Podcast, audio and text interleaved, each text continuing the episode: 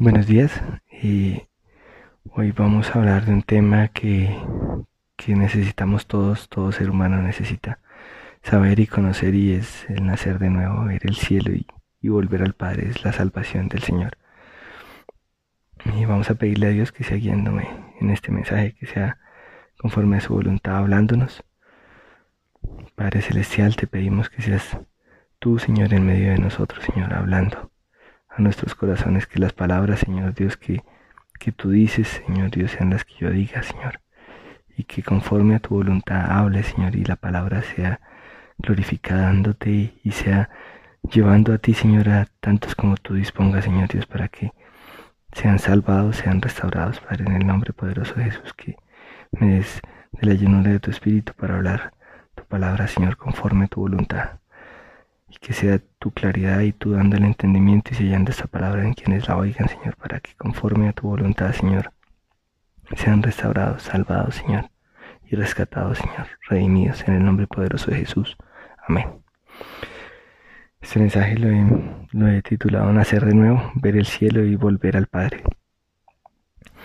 Vamos a ver varios aspectos de, de la salvación y vamos a ver desde nuestra condición delante de Dios, los tipos de pecado, las obras, los libros, el nacer de nuevo, el ver el cielo y volver al Padre, y la salvación gratuita que el Señor nos ofrece.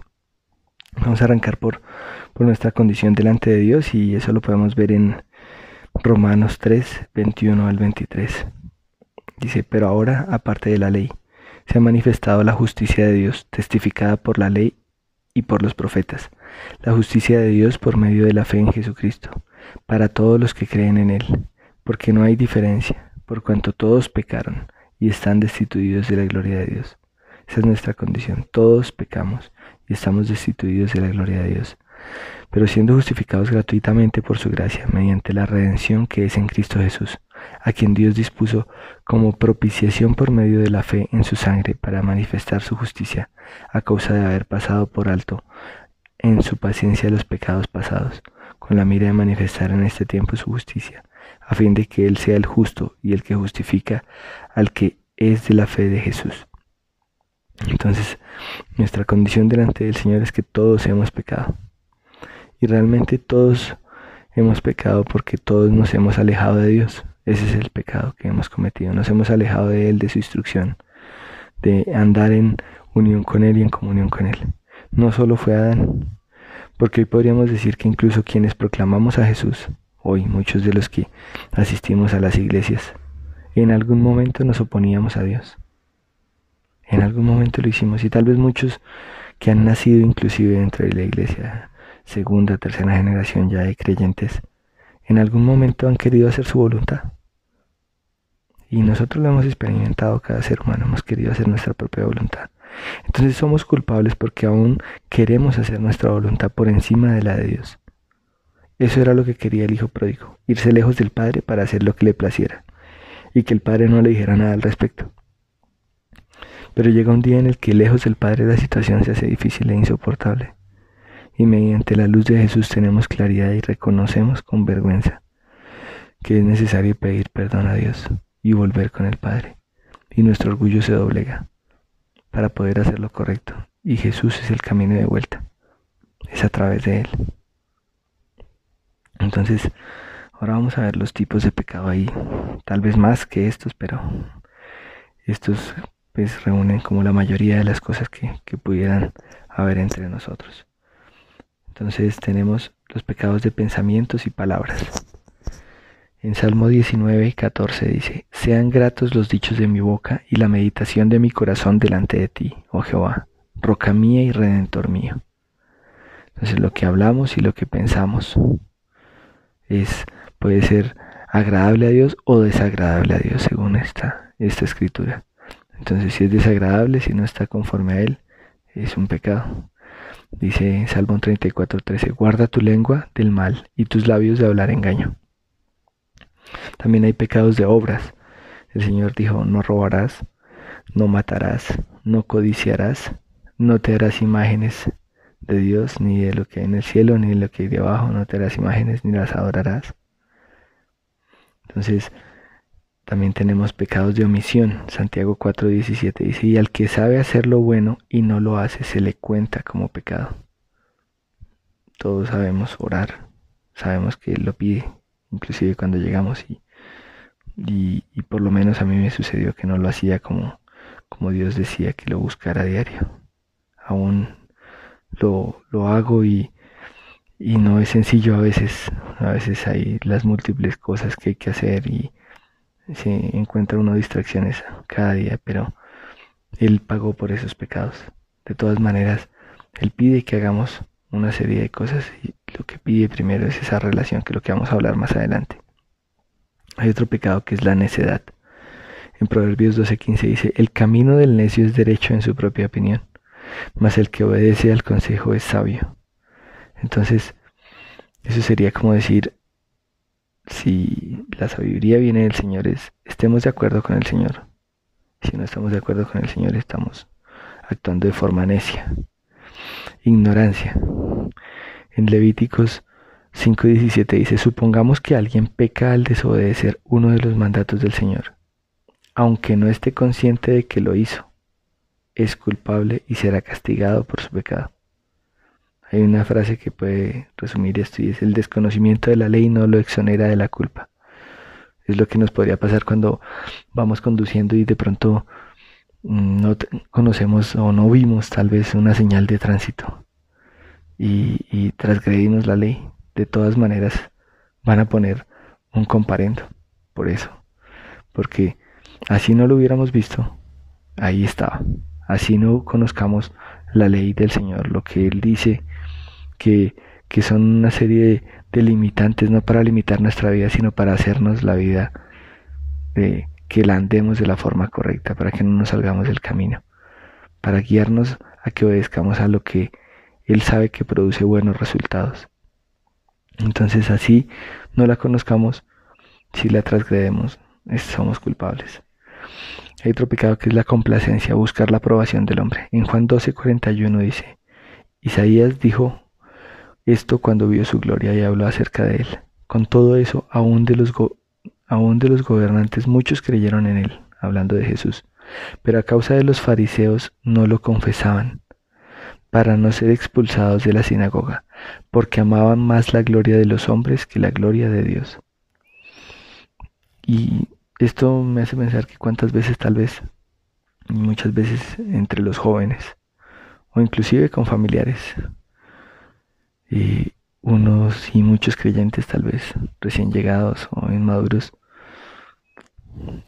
por complacencia de de pronto quiero agradar a, o inclusive muchos conquistando a una muchacha o a un muchacho quieren complacerlo o complacer tal vez la esposa a su esposo o complacer tal vez a un amigo o a un grupo de amigos muchos jóvenes les pasa eso porque de pronto no les digan o no los molesten o no los se burlen de ellos porque conocen de Dios. Entonces prefieren no confesar que son cristianos que, que siguen al Señor, que le entregaron su vida a Él. Y a veces son cristianos que se guardan eso. Y, y eso no es agradable delante de Dios porque estamos buscando la aprobación del hombre antes que la de Dios. Y el pecado de los tal vez más grandes que hay es la incredulidad, que el Señor lo habla y lo menciona durante toda su palabra. En Hebreos 3:18 dice, y a quienes juró que no entrarían en su reposo, sino a aquellos que desobedecieron, y vemos que no pudieron entrar a causa de incredulidad. Entonces, el Señor dice que sin fe es imposible agradarle. Es necesario que creamos que, que Él existe y que galardona a los que lo buscan.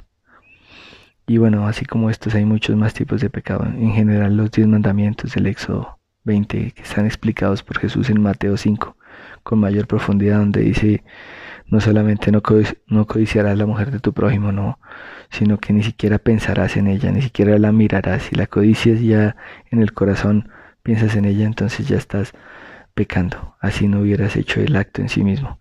Si tal vez eh, no dice no matarás, pero si odias a tu hermano, eh, él lo eleva a ese punto como si, como si eso ya fuese el asesinato en sí mismo. ¿Por qué? Porque para matar tiene que haber ese sentimiento antes.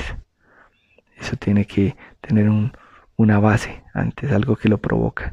Entonces, eh, el Señor en, ese, en esa parte, en Mateo 5, ya le da profundidad a sus mandamientos y ya los trae hacia atrás porque muchos legalistas hablan del hecho en sí mismo. Dicen, yo nunca he robado, yo no, yo no le he robado nada a nadie.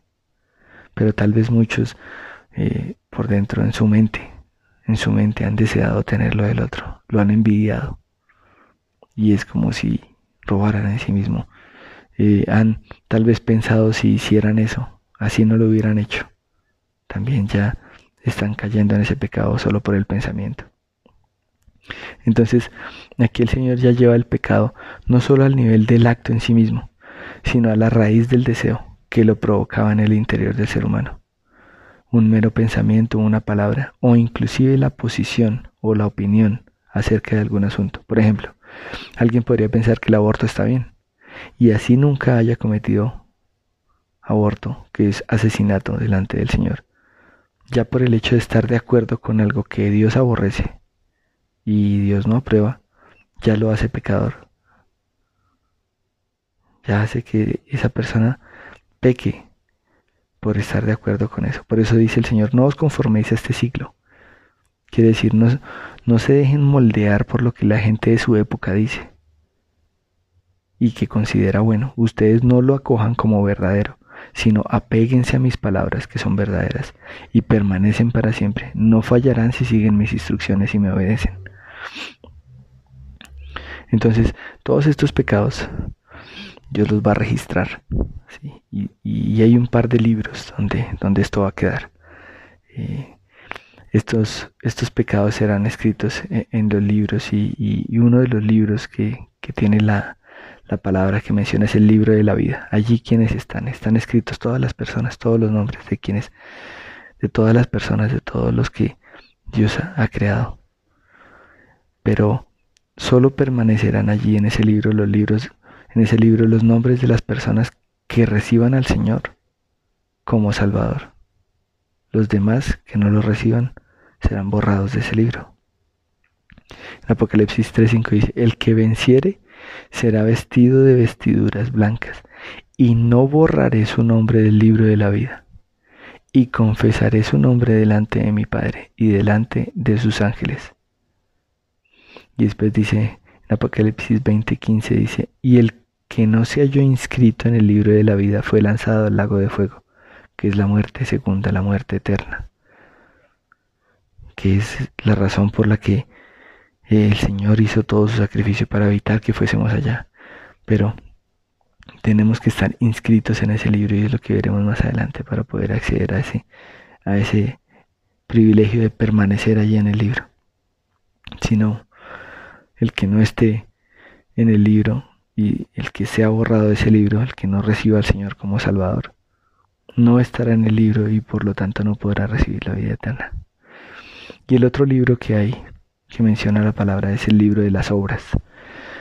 Y allí que se escribe, allí se escribe a cada minuto, como hablábamos de los pecados y de todos los actos y de todo, se escribe el pecado, se escribe la intención con la que se hizo ese acto, ese hecho, ese pensamiento, esa palabra y su consecuencia.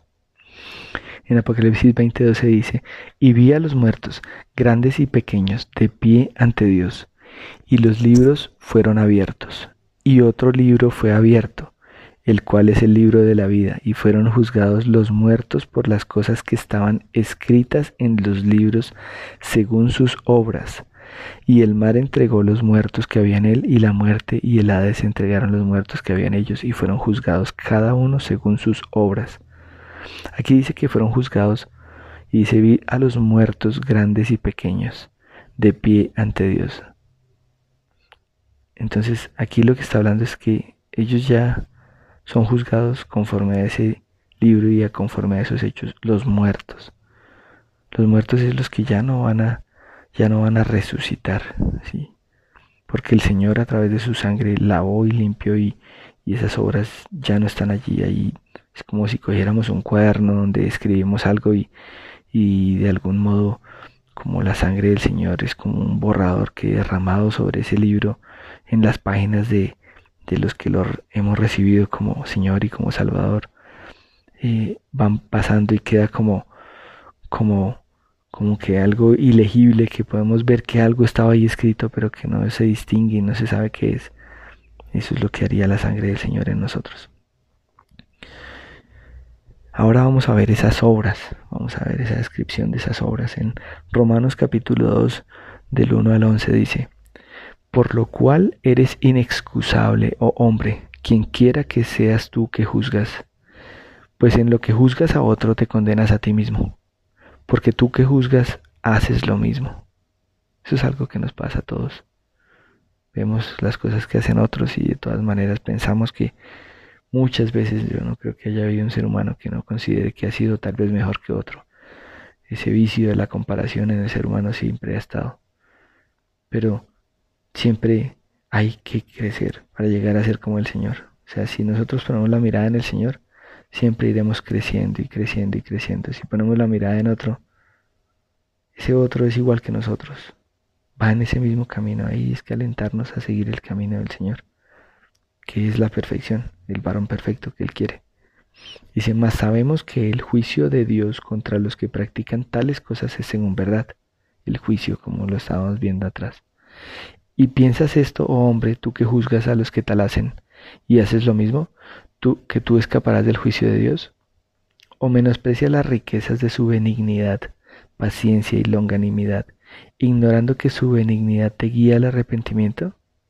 Pero por tu dureza y por tu corazón no arrepentido atesoras para ti mismo ira para el día de la ira y de la revelación del justo juicio de Dios, el cual pagará a cada uno conforme a sus obras vida eterna a los que, perseverando en bien hacer, buscan gloria y honra e inmortalidad, pero ira y enojo a los que son contenciosos y no obedecen a la verdad, sino que obedecen a la injusticia, tribulación y angustia, sobre todo ser humano que hace lo malo, el judío primeramente y también el griego, pero gloria y honra, paz y paz a todo el que hace lo bueno, al judío primeramente y también al griego, porque no hay acepción de personas para con Dios y en 1 Corintios 3, 6 al 15 dice, yo planté, Apolos regó, pero el crecimiento lo ha dado Dios, así que ni el que planta es algo, ni el que riega, sino Dios, que da el crecimiento. Y el que planta y el que riega son una misma cosa. Aún cada uno recibirá su recompensa conforme a su labor. Porque nosotros somos colaboradores de Dios y vosotros sois labranza de Dios, edificio de Dios, conforme a la gracia de Dios que me ha sido dada yo como perito arquitecto puse el fundamento y otro edifica encima, pero cada uno mire cómo sobreedifica, porque nadie puede poner otro fundamento que el que está puesto, el cual es Jesucristo. Y si sobre este fundamento alguno edificare oro, plata, piedras preciosas, madera, heno o jarasca, la obra de cada uno se hará manifiesta, porque el día la declarará, pues por el fuego será revelada, y la obra de cada uno sea cual sea, el fuego la probará. Si permaneciere la obra de alguno que sobreedificó, recibirá recompensa. Si la obra de alguno se quemare, él sufrirá pérdida. Si bien él mismo será salvo, aunque así como por fuego. Entonces, esa benignidad de Dios quiere decir que Él eligió amarnos, hacernos bien, sabiendo que le fallaríamos y que pecaríamos envió a Jesús para que pagara con, su sacrificio todos los pecados que comete cada ser humano. Porque, atención, Él es eterno y en Él no hay tiempo. Su sacrificio es suficiente, una vez y para siempre, para los pecados del pasado, del presente y el futuro. Porque recuerden, en Él no hay tiempo. Él ve todo a la misma vez. Nosotros somos los que tenemos ese, esa condición estamos viendo un pasado, un presente y un futuro, pero Él ve todo a la misma vez. Él nos muestra su benignidad y es paciente con nosotros, esperando que al tener un encuentro con su luz, el Señor Jesús, mediante su palabra y su mensaje, que puede llegar de múltiples maneras a nosotros y mediante el Espíritu que hay en las palabras, que recibamos a través de una predicación o la misma Biblia o un evangelista que pudiera ser cualquiera de nosotros, entendamos que Jesús es el único camino de vuelta al Padre y le deseemos y busquemos con sinceridad, entregándole nuestra vida completamente y así por la obra del Espíritu Santo en nosotros y una constante relación con el Padre, nos arrepintamos de todo otro camino que hayamos andado, que en general conduce a alejarse y esconderse de Dios, como le ocurrió a Adán y a Jonás y a tantos otros en la palabra. Y entonces nos despojemos del viejo hombre y seamos hechos nuevos y recibamos la vida eterna. Y usemos nuestra vida como un sacrificio vivo que da gloria a Dios por donde vayamos, haciendo su voluntad y mostrando a Cristo formado en nosotros a los demás, siendo, haciendo, pensando y sintiendo como el mismo Señor Jesús lo haría. Eso es lo que Él desea. Y poder decir como hizo Pablo, que ya no vivimos nosotros, sino que Cristo vive en nosotros. Y puedan decir que nos parecemos a nuestro Padre Celestial, que tenemos su misma genética, como el último mensaje que habíamos visto. Y como todo lo que Él hace, haremos las obras que permanecen para siempre porque Él es eterno, lo que hace permanece para siempre y no hay que añadirle ni que quitarle y, lo hace así para que le temamos, dice en Eclesiastes. Como por ejemplo, ¿qué podríamos hacer nosotros que fuera para siempre? Como compartir a otros su mensaje. ¿Para qué? Para que vengan al arrepentimiento y puedan recibir la vida eterna. Así esas almas vivirán para siempre y no serán consumidas por el fuego, como una obra de jarasca o madera que solo fue hecha pensando solo en el fruto de una vida terrenal. Así que preguntémonos esto todos. ¿Cómo son las obras que tenemos? ¿Cómo son las obras que hacemos, los pensamientos que tenemos? ¿Tienen una consecuencia y un fruto eterno o uno temporal? ¿Solo estamos pensando para esta tierra? ¿Para lo que se acaba? ¿O estamos pensando para lo que permanece para siempre? Entonces Dios lo que nos invita es a nacer de nuevo a volver a él. Y en Juan capítulo 3 dice, había un hombre de los fariseos que se llamaba Nicodemo, un principal entre los judíos. Este vino a Jesús de noche y le dijo, Rabí, sabemos que has venido de Dios como maestro, porque nadie puede hacer estas señales que tú haces, si no está Dios con él. Respondió Jesús y le dijo, De cierto, de cierto te digo, que el que no naciere de nuevo no puede ver el reino de Dios. Nicodemo le dijo, ¿cómo puede un hombre nacer siendo hijo? ¿Puede acaso entrar por segunda vez en el vientre de su madre y nacer? Respondió Jesús, de cierto, de cierto te digo, que el que no naciere de agua y del Espíritu no puede entrar en el reino de Dios. Lo que es nacido de la carne, carne es, y lo que es nacido del Espíritu, Espíritu es. No te maravilles de que te dije, os es necesario nacer de nuevo. El viento sopla de donde quiere y oyes su sonido, mas ni sabes de dónde viene ni a dónde va. Así es todo aquel que es nacido del Espíritu. Entonces, ahí nos explica el Señor que es necesario hacer unos pasos antes, nacer de nuevo, del agua y del Espíritu para poder entrar en su reino, para poder entrar en su reposo, para poder estar con Él. Entonces, ¿cómo hacer esto? Preguntó Nicodemo. Y, podemos ver cómo, cómo fue que recibieron la salvación en Hechos 2.37, cuando Pedro le habló a una multitud y dice, al oír esto se compungieron de corazón y dijeron a Pedro y a los otros apóstoles, varones hermanos, ¿qué haremos? Pedro les dijo, y aquí van los pasos, arrepentidos y bautícese cada uno de vosotros en el nombre de Jesucristo, para perdón de los pecados, y recibiréis el don del Espíritu Santo. Porque para vosotros es la promesa, y para vuestros hijos, y para todos los que están lejos, lo que habíamos empezado hablando todos los que están lejos, para cuantos el Señor nuestro Dios llamare. Y con muchas otras palabras testificaba y les exhortaba diciendo, sed salvos de esta perversa generación. Así que los que recibieron su palabra fueron bautizados y se añadieron aquel día como tres mil personas. Y aquí hay algo que también hacían en particular, y perseveraban en la doctrina de los apóstoles, en la comunión con otros, unos con otros en el partimiento del pan y en las oraciones. Entonces, en Hechos 2.38, Pedro lleno del Espíritu Santo, lleno del Espíritu Santo, que es quien convence de pecado, de juicio y de justicia, y que nos hace hijos de Dios, habla a una multitud multicultural, describiendo todo lo que Dios hizo al enviar al Señor Jesús, para ofrecernos restauración y volver a casa del Padre y vivir con Él según sus designios y según sus promesas. Eso nos recuerda todo lo que Dios ha hecho desde el principio por Israel, que a la larga sería lo mismo que decir lo que ha hecho por nosotros, porque fuimos añadidos para ser salvos. Dios nos sacó de un desierto, de lugares de oscuridad, de enfermedad, de ignorancia, de desesperanza, de dolor.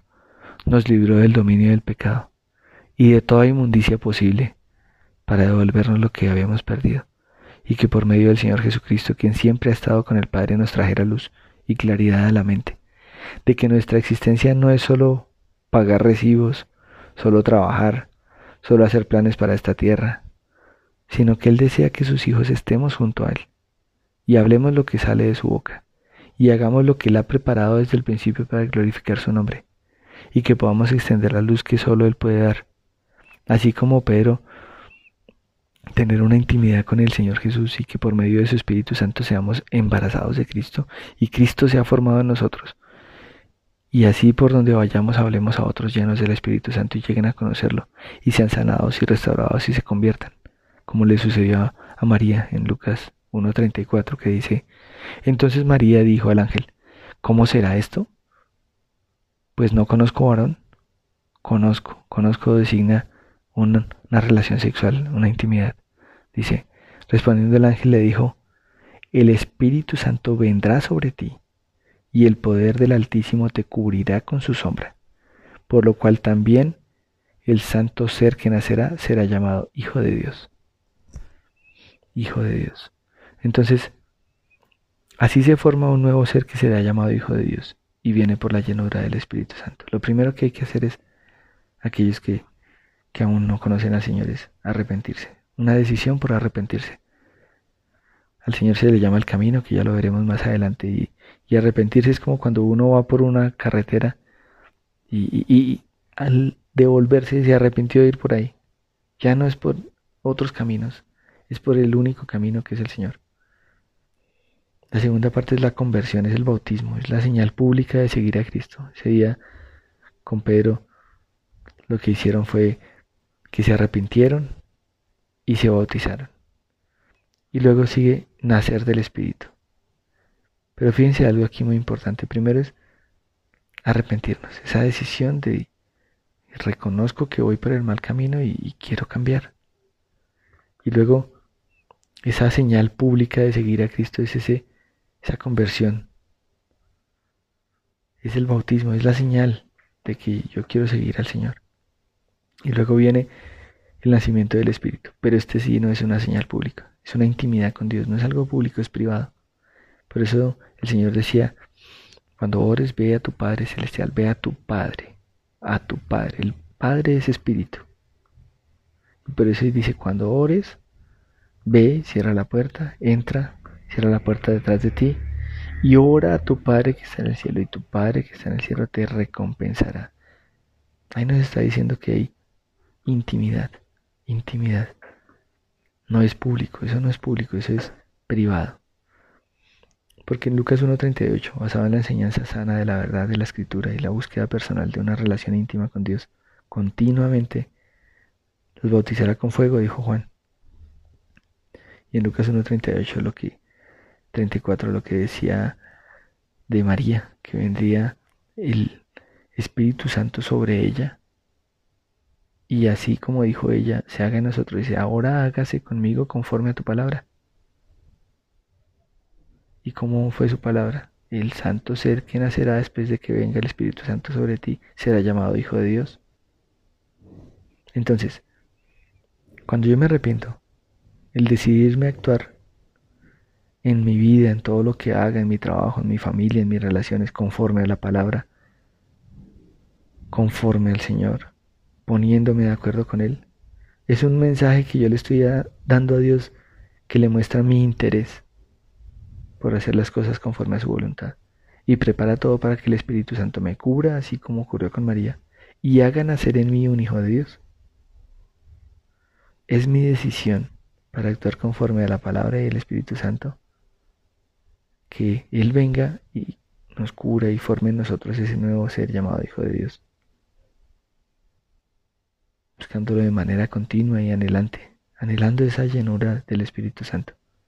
Es apegarse a Cristo Jesús hasta ser uno con Él en todas las cosas y permanecer en Él siempre, porque dice que lejos de Él nada podremos hacer, aun cuando vengan las burlas, las dificultades, las caídas, los errores, los desiertos, las fallas. Si nos mantenemos unidos a Él, el Espíritu Santo va forjando en nosotros a Cristo, para que seamos conforme a Él.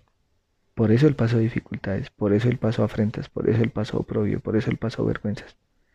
No es para que nosotros no las pasemos, es para que nosotros podamos tener la fortaleza, la sabiduría, el entendimiento.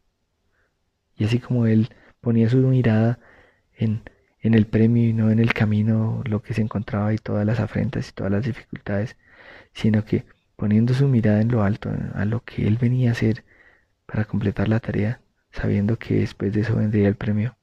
Así pongamos nuestra mirada en Él, en el cielo, es para donde vamos, que es donde estaremos con Él, para que tengamos la fortaleza y recibamos de Él la fortaleza, porque Él es el que ya la tiene. Él es el que pasó, no hay otro experimentado en quebranto como Él, no hay otro que haya pasado tanto dolor, tanta tristeza, tanto abandono, tanto rechazo como Él, no hay otro.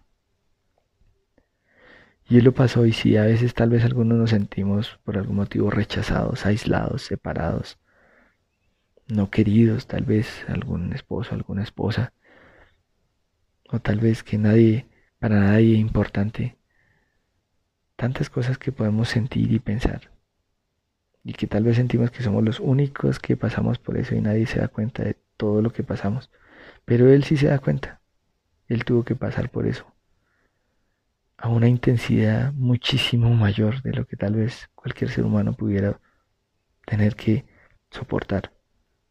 Él lo hizo para que nosotros pudiéramos tener esa fuerza y saber que si a nosotros nos rechazan, Él mismo dijo, no se preocupen, a mí me rechazaron primero. Si a ustedes se les oponen, no se preocupen, a mí se me pusieron primero. Él nos conoce y Él conoce lo que podemos estar pasando y nos da la capacidad de poder atravesar esos desiertos, esos jordanes, esas dificultades y por medio de su palabra y de su sabiduría y de su fortaleza y de su consuelo. Y además, como Él dice, nada nos puede separar de su amor, ni lo alto, ni lo bajo, ni lo profundo. Siempre va a estar con nosotros. Podemos confiar en Él. Pero es necesario buscarlo y tener esa intimidad con Él. Y como ocurre con una pareja, tal vez para quedar embarazados no se necesitan múltiples intimidades. Sí, pero también se requiere en una pareja de esa intimidad para disfrutarse el uno al otro. Pero para ese embarazo y que nazca un bebé con una ocasión en donde todo esté conforme a lo esperado, preparado todo del hombre y de la mujer, se puede concebir un hijo. Así acerquémonos a Dios cuando vayamos a orar. Él está listo, siempre está listo. Nosotros acerquémonos y preparémonos para estar listos y que podamos concebir en esa oración y que sea, quedamos como dice de María, el Espíritu Santo venga sobre nosotros y el Santo Ser que, que se haya concebido en nosotros sea ser hijos de Dios. Para que no nos pase como dice Pablo en su palabra, que dice, hijitos míos, en Galatas 4:19, por quienes vuelvo a sufrir dolores de parto hasta que Cristo sea formado en vosotros, hasta que Cristo sea formado.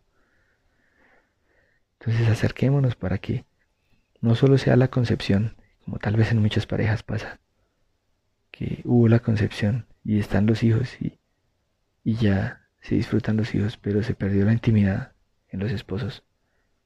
Entonces, que no nos complazcamos solamente en las cosas que el Señor nos da, y en que ya estamos en la lista y ya estamos en el libro. Y que entonces solo hagamos pedidos como si la relación con el Señor solamente fuera pagar recibos, pedir provisión, necesito pan, necesito pagar, necesito para el arriendo, Señor, necesito que, que la relación con Él no solo sea eso, sino que nos disfrutemos la relación con Él, que nos la disfrutemos, porque ya somos sus hijos, pero ahora quiere que nos disfrutemos esa relación y crezcamos con Él. Y por eso nos dio a su espíritu, como un sello, como la marca de que somos suyos. Por eso Él dice más el Consolador, el Espíritu Santo, a quien el Padre enviará en mi nombre. Él os enseñará todas las cosas y os recordará todo lo que os he dicho. Juan 14, 26.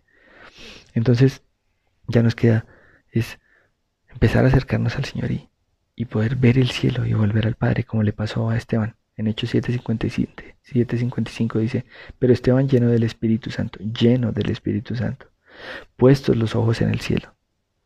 Entonces ya aquí nos da dos cosas. Debemos estar llenos del Espíritu Santo, buscar esa llenura y poner nuestros ojos en el premio, a dónde vamos, en el cielo. Vio la gloria de Dios, podemos ver su gloria, podemos ver su reino, podemos ver donde Él tiene todo preparado y a Jesús que estaba a la diestra de Dios, y dijo, He aquí, veo los cielos abiertos, y al Hijo del Hombre que está a la diestra de Dios. En Juan vemos que es necesario nacer del agua, ser limpiado. Ahora Esteban solo vio el cielo al estar lleno del Espíritu Santo. Para poderlo ver debemos estar llenos del Espíritu. Y para quedar embarazada María fue necesario que el Espíritu Santo viniera sobre ella y la cubriera. Es decir, como nace un ser humano, debe haber intimidad, como les decía. Así debemos hacer nosotros con Dios. Él nos anhela celosamente. Jesús dijo en aquel día dirán, si hice milagros, sanidades, y trabajé para ti y lo hice en tu nombre. Pero él mismo dice, nunca os conocí, hacedores de maldad, dijo. Esta palabra conocer implica intimidad y se usaba cuando las parejas se unían sexualmente, íntimamente. Esto solo se logra a solas con Dios y de forma personal, y así vendrá su llanura, solo en la intimidad se engendran, hijos, y en la relación con el Padre son formados, y solo en la unidad con Él y sus palabras se vive en obediencia. Entonces eso nos trae la salvación, la salvación gratuita del Señor. Él dice que toda alma que pecare esa morirá, pero también nos dio la solución al pecado que solo podía venir de Él. En Isaías 1.18 dice, Venid luego, dice Jehová, y estemos a cuenta. Si vuestros pecados fueren como la grana, como la nieve serán emblanquecidos. Entonces, aquí Él nos dio, nos dijo, si fueren rojos como el carmesí, vendrán a ser como blanca lana. Y en Tito 2.14 dice, quien se dio a sí mismo por nosotros para redimirnos de toda iniquidad y purificar para sí un pueblo de posesión suya, celoso de buenas obras. Y en Juan 14, 6 dice, Jesús les dijo, yo soy el camino y la verdad y la vida. Nadie viene al Padre sino por mí. Entonces, Él es el camino, es la única manera de volver al Padre. Estamos lejos del Padre y la única de volver, la única manera de volver es el Señor Jesús. Y si vamos a Él y nos ponemos a cuenta, y la cuenta ya está pagada porque el Señor Jesús la pagó, Él mismo dice que serán emblanquecidos, que nos volverá a poner en nuestra condición esperada para Él, pura, santa, Señor, como Él es santo. Entonces, si alguno de los que está escuchando no ha recibido al Señor y el regalo de su salvación para nosotros, les quiero compartir unas citas y la oración de salvación para que puedan hacerla. Romanos 10, 9 al 13 dice, Pues si ustedes conocen con su propia boca que Jesús es el Señor, y si creen de corazón que Dios lo resucitó, entonces se librarán del castigo que merecen. Pues si creemos de todo corazón seremos aceptados por Dios, y si con nuestra boca reconocemos que Jesús es el Señor, Dios nos salvará. La Biblia dice, Dios no deja en vergüenza a los que confían en Él. No importa si son judíos o no lo son, porque todos tienen el mismo Dios, y Él es muy bueno con todos los que le piden ayuda. Pues la Biblia también dice, Dios salvará a los que lo reconozcan como su Dios. Y en 1 Timoteo 2, 4, 5 dice, Dios quiere que todos los hombres sean salvos y vengan al conocimiento de la verdad, porque hay un solo Dios y un solo mediador entre Dios y los hombres, Jesucristo hombre. Entonces, Él es el que nos recibe, Él es el que nos acepta, pero debemos reconocerlo y confesarlo con nuestra boca. Y Él es el único mediador. En Juan 5:24 dice, y 6.63 y 14.6 y 15.12 dice, Jesús nos dice, el que oye mi palabra y crea al que me envió, tiene vida eterna y no vendrá a condenación, mas ha pasado de muerte a vida. Yo soy el camino y la verdad y la vida. Nadie viene al Padre sino por mí. Las palabras que yo os he hablado son espíritu y son vida. Vida abundante para disfrutar de una relación con Dios y los demás desde ahora. Y cuando termine la vida de este mundo, estará a su lado por la eternidad. Y estas son las palabras que él ha hablado. Este es mi mandamiento, que os améis unos a otros, así como yo os he amado. Vamos a hacer la oración de salvación. Los que quieran repetirla la pueden hacer. Dice, oración de salvación, dice el Señor Dios. Me acerco a ti y te reconozco como mi Creador, Señor y dueño de mi vida. Te pido que me guíes a orar con tu Espíritu Santo, conforme a tu voluntad desde hoy y para siempre. Creo que enviaste al Señor Jesús para que pagara mi deuda contigo por mi maldad, mis pecados, mi orgullo, mis errores y mis enfermedades. Te pido perdón por las veces que te he ofendido durante mi vida, en lo que haya hecho, pensado o sentido que no te agradó, con mis decisiones, mis hábitos. Cuando tal vez no he hablado y no he obrado de forma correcta con mi esposa o mis hijos o mis padres y demás personas o incluso no he pensado bien acerca de ellos. Porque ahora entiendo que cuando hago mal antes que a las personas te ofendo a ti. Te ofendo primero a ti. Quiero estar en paz contigo y con los demás y no guardar rencores, ni amargura en mi corazón. Te pido que libres mi alma de la muerte eterna y me salves, y me des la vida eterna, la vida tuya, que hoy por fe la recibo. Quiero que en adelante siempre estemos juntos y guíes mis palabras, mi caminar, mis decisiones, que me acompañes siempre y que cada día me sigas limpiando y haciendo manso y humilde de corazón, como eres tú, Señor, más parecido a ti, que me enseñes a amarte, no por miedo a un castigo o por interés de que me bendigas, sino a tener una relación íntima y personal y sincera contigo, a obedecerte y amarte. Desde hoy te entrego el control total de mi vida. Te lo pido en el nombre de Jesús, quien lo hizo todo por mí y que sea hecho con el poder de tu Espíritu Santo. Amén.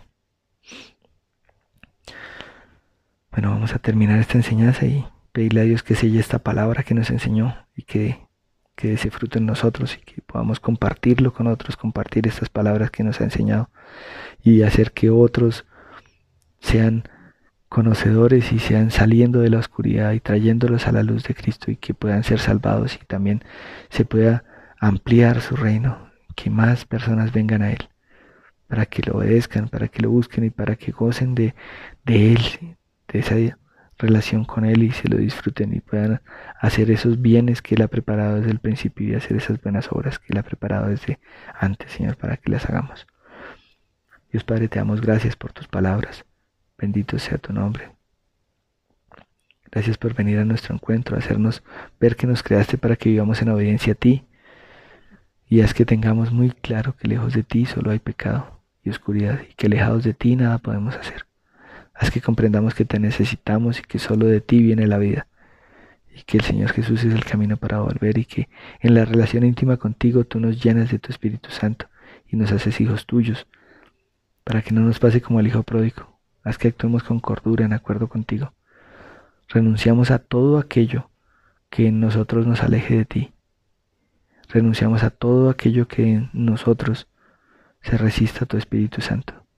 Que ya no pensemos según nuestro parecer, sino que nos pongamos de acuerdo contigo para hacer tu voluntad, en obediencia, con gozo. Gracias por lavarnos y limpiarnos de toda maldad. Ayúdanos en nuestras debilidades y que hacer lo tuyo sea un deleite para nosotros. Que nuestro tiempo contigo siempre lo disfrutemos, que cada palabra que recibimos caiga en buena tierra y nos hagas fructificar en cada cosa que nos enseñas. Llénanos con tu Espíritu Santo para hablar a otros y poner nuestra mirada en lo verdadero e importante según tu parecer. Te amamos, Señor. Te pedimos que selles esta palabra, Señor, que nadie nos la robe, que el enemigo no nos la robe. Te lo pedimos, Padre, en el nombre poderoso de Jesús. Amén y amén.